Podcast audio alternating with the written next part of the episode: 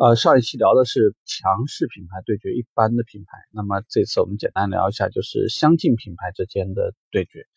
相近品牌就是说客户的预算，包括对于呃车型的配置各方面，那就非常相似了。因为相同品牌、相近品牌在相同配置的时候，它是对标的，而且呢会卡的特别特别紧，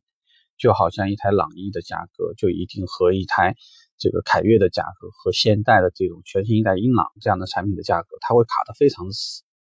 呃，优惠上下往往讲呢都是几千块，就一直在争夺，非常密集的这个范围里面在争夺客户。对于低端一些品牌的时候呢，也是一些类似的情况，八万块可能上下就是在五六千块左右左右的差价，再有差距呢，无非可能就是通过排量差距或者是配主流的这个主销车型配置高低。来抢客户，在这种状态下面，最主要要注意的就是客户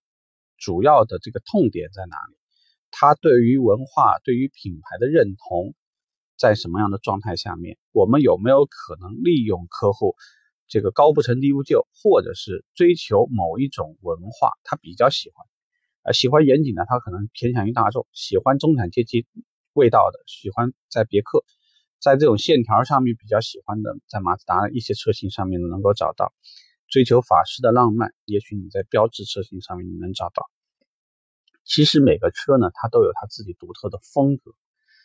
那国产车呢，其实我们知道一长段时间里面，其实也是打了一些擦边球。就像以前买奔腾的人呢，都会知道这个车可能是不是在马自达那边抄了一点什么。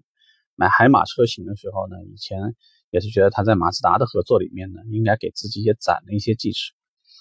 或者呢，在其他的一些这种风行啊，呃，包括这个神龙的一些品牌里面，它其实无非都是通过合资品牌当中拿了一些技术，无论这个话是真是假啊，都想给客户的一种暗示呢，就是这个产品其实它并非没有足够的底蕴或者是技术，但是既然价格相近。既然品牌相近，既然品牌产品的价格定位都是相近，那客户呢最关心的问题就是你到底有没有一个合适的价值观念，或者是一个足够好的产品卖点给到我。高端品牌互相的对比呢，真的就是一种追求问题。奔驰追求成功人士感觉，宝马成追求活力，这个路虎呢追求那种越野性能啊，可能呢你在。奥迪上面呢，追求的是低调。刚刚我们讲完了中国呃终端品牌，如果你从低端品牌来讲呢，可能追求性性能和配置这方面会更多。当然，如果你的促销让你更多一些的话，也许客户呢也会有些倾向。其实客户在不同阶层里面，在不同的阶级里面，在不同的预算选择范围里面，就是决定了他的一部分的人生观念啊，